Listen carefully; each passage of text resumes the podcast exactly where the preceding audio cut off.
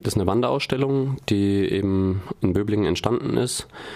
Die war schon in verschiedenen Städten unterwegs. Also mir fällt jetzt eben Esslingen ein, eben auch im Raum Stuttgart. Ansonsten gibt es noch verschiedene andere Städte, wo sie war, aber das kann ich jetzt nicht genau auf den Punkt nennen, leider. Also es ist schon eher so eine Landesinitiative, weil es jetzt ja auch alles ähm, Baden-Württemberg war. Nee, das ist ähm, eben aus diesem Verein in Böblingen entstanden. Das ist ein sozialtherapeutischer Verein. Die haben ganz verschiedene Angebote, eben meistens äh, vorwiegend im Bereich äh, Beratung, Therapie. Und 2008 ist dann diese Vätergruppe entstanden, aus der heraus dann eben dieses Projekt entstanden ist. Also man sagt ja immer, dass so die Väter, so die oder die Männer, sage ich jetzt mal, das vergessene, ähm, der vergessene Bereich in der Pädagogik sind. Ähm, meistens wird sich nicht so, wurde sich nicht so bisher um sie gekümmert. Es gibt viele, viele Angebote für Mädchen beziehungsweise für Mütter und der Sozialtherapeutische Verein eben in Böblingen hat sich dann gedacht, wir initiieren jetzt etwas und haben dann eben diese Vätergruppe gegründet. Und daraus ist dann diese Ausstellung entstanden. Der Fotograf Jakub Sejdek, stimmt das genau, richtig? Der genau. ist ja selbst Teil der Vätergruppe und hat dann die Leute porträtiert. Die ja, das stimmt nicht ganz. Stimmt nicht ganz? Ja, also er wurde eben angefragt, weil er auch so schon oft äh, soziale Projekte eben gemacht hat als Fotograf. Er ist eigentlich Werbefotograf.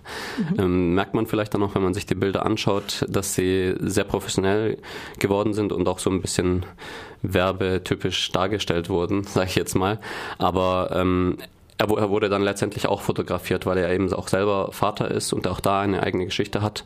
Ähm, sein Sohn ist äh, relativ früh, also mit 18 oder 19, ist er dann ausgewandert nach Australien und deswegen auch dieses Bild von ihm mit seinem Sohn in der Hand als Foto und die Unterschrift bei ihm, also Vater sein ist auch loslassen. Mhm. Also die ganze Ausstellung steht ja unter, dem, unter der Überschrift ähm, Vater sein ist. Genau. Und dann wird das ergänzt unter jedem Foto mit Punkt, Punkt, Punkt und ja, mit dem Halbsatz dann. Und bei vielen dringt ja dann auch so durch, ich will mehr Zeit für meine Familie haben. Und was vielleicht auch so ein bisschen die Intention irgendwie zu zeigen, ja, so viel unterscheidet die migrantischen Männer gar nicht so von den Bio-Deutschen, in Anführungsstrichen. Also es geht äh, prinzipiell schon darum, ähm, an die Öffentlichkeit zu gehen und zu zeigen, ähm, eben, dass dieser Unterschied nicht so äh, groß ist, beziehungsweise dass es eben auch äh, Väter sind, äh, wie jeder andere eben hier in der deutschen Gesellschaft. Ähm, und meistens ist das Bild in der Öffentlichkeit geprägt von diesen Stereotypen. Das heißt, äh, türkische Väter bzw. migrantische Väter, die ihre Frauen schlagen, sage ich jetzt mal, oder eben Machos sind oder die faul auf der Haut äh, rumliegen und nicht arbeiten gehen, Hartz IV beziehen. Ähm, das ist so ein klassisches, ein klassisches Bild von einem orientalischen Mann, sage ich jetzt mal in Anführungszeichen, mit, mit Gebetskette und einer Weste und die Frau läuft hinter ihm und das Projekt eben wollte dem, diesem Bild entgegentreten und auch ein bisschen in die Öffentlichkeit gehen und zeigen, es ist eben nicht so. Und uns Vätern, uns migrantischen Vätern ist das genauso wichtig wie den anderen. Obwohl diese Klischees ja teilweise auch dann vorkommen. Ne? Dieser Typ mit der Hantel jetzt, an den ja. muss ich denken, das ist schon so, das vermittelt schon so dieses Bild, ich bin das Familienoberhaupt und ich beschütze mhm. und ich ernähre meine so. Ne? Klar, da kann man sich dann wieder drüber streiten, inwiefern das dann wieder von der Gesellschaft äh, reproduziert wird. Also mhm. ich meine, die Gesellschaft erwartet irgendwas von mir, dass ich bin und irgendwann, also die self-fulfilling prophecy, also die erwartet was von mir und ich nehme das dann irgendwann auch ein. Also wenn mich die Polizei immer wieder kontrolliert und ähm, immer nach meinem Ausweis immer wieder verlangt und nur weil ich irgendwie schwarze Haare habe und äh, dunkelhäutig bin, irgendwann denke ich mir dann auch selber, vielleicht bin ich ja doch irgendwie kriminell. Also es ist passiert unterbewusst. Also klar, dass es jetzt nicht einfach so ein normaler Gedankengang ist, sage ich mal, aber es passiert. Und das hat auch viel mit Ängsten zu tun. Also das haben wir jetzt auch wieder bei der Ausstellungseröffnung ähm, gesehen, die jetzt eben am Samstag war, die sehr erfolgreich war. Da waren circa 60 Gäste da und es wurde eben auch über den in Anführungszeichen türkischen Mann äh, in der Gesellschaft diskutiert. Und da war eben auch ähm, ein Psychotherapeut da, Dr. Ilhami Atabay aus München, der eben auch aus seiner eigenen Praxis berichtet hat und da auch viel über Ängste berichtet hat. Zum Beispiel ein Junge, der ähm, seiner Freundin verbietet, dass sie sich mit engen Hosen kleiden soll und äh, es insofern begründet, dass es äh, mit dem Koran zusammenhängt und sagt, ähm, ja im Koran steht das und das. Punkt, Punkt, Punkt. Dann der Psychotherapeut hat dann eben nachgehakt und gefragt und so weiter und gesagt, ja, wie jetzt lass mal den Koran beiseite und sag mal, warum es dir persönlich wichtig ist. Und er dann irgendwann nach mehrerem Nachhaken und nach längerer Zeit irgendwann gesagt hat, wissen Sie, Herr dabei, ich bin mir einfach selbst unsicher. Ich habe Angst, ich habe nicht studiert wie Sie und ich komme aus einer Arbeiterfamilie und ich habe einfach Angst, sie irgendwie zu verlieren an jemanden, der auch studiert. Also man muss auch so die Hintergründe sehen und meistens passiert das einfach nicht. Ja, diese Bilder sind aber schon relativ nüchtern gehalten. Ne? Also sind auch gestellte Fotos, die Männer mit ihren, also entweder mit Sachen, die ihren Beruf betreffen, haben sie in der Hand oder ihr Hobby oder ihren Job oder ihre Einstellung so. Und ich weiß nicht, war das denn die Intention, die Leute auch emotional vielleicht ein bisschen zu berühren? Weil, also ich fand das relativ nüchtern jetzt.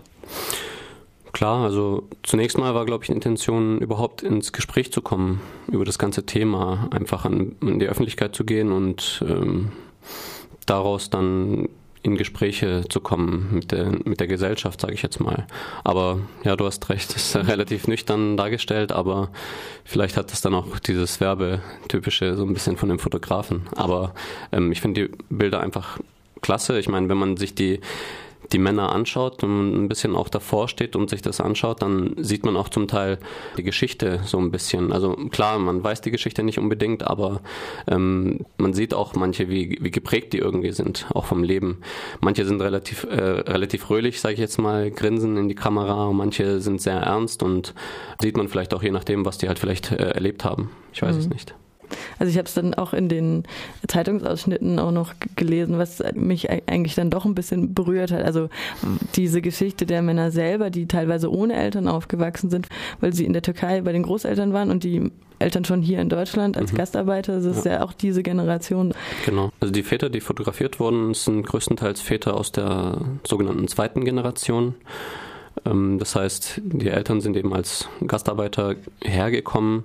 Dann sind die Kinder, also die Väter, die fotografiert wurden, entweder hier zum Teil geboren und manche, wie du eben gesagt hast, in der Türkei bei den Großeltern erstmal aufgewachsen und dann im Rahmen der Familienzusammenführung dann nach Deutschland geholt worden.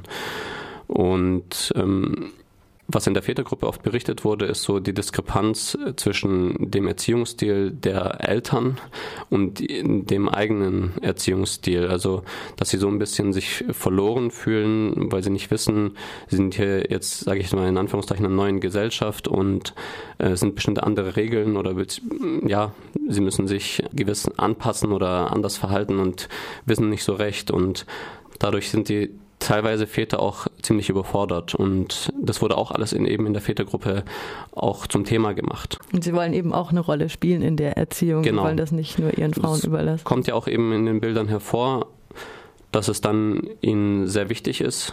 Das sind auch manche Bilder, zum Beispiel zwei Bilder, an die ich mich jetzt speziell erinnere, wo dann eben auch die Kinder mit dabei sind auf den mhm. Bildern. Das sind auch sehr tolle Bilder, mhm. wo dann im Hintergrund die Bilder verschwommen sind und es dann heißt, ja, Kinder, meine Kinder sind die Zukunft zum Beispiel. Wolltest du noch was sagen? Ja, ich wollte nur sagen, dass es eben ganz tolle Bilder sind und dass man sich die unbedingt anschauen soll, eben in der VHS in Freiburg. Die Ausstellung läuft noch bis zum 4. Äh, Mai Genau, also relativ lange noch. Und die VHS, also die Volkshochschule, ist im Schwarzen Kloster, ne? Am genau, Rottekring ist das, glaube ich, schräg gegenüber vom Stadttheater.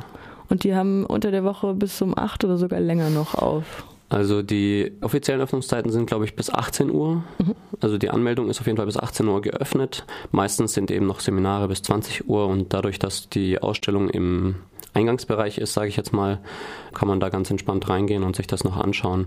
Es sind 26 Bilder mit eben Infotexten. Und es gibt noch eine Infobroschüre, die kann man käuflich erwerben an der genau. Anmeldung für zwei Euro. Gut, dann vielen Dank, Hüseyin, dass du da warst. Ich danke dir für die Einladung.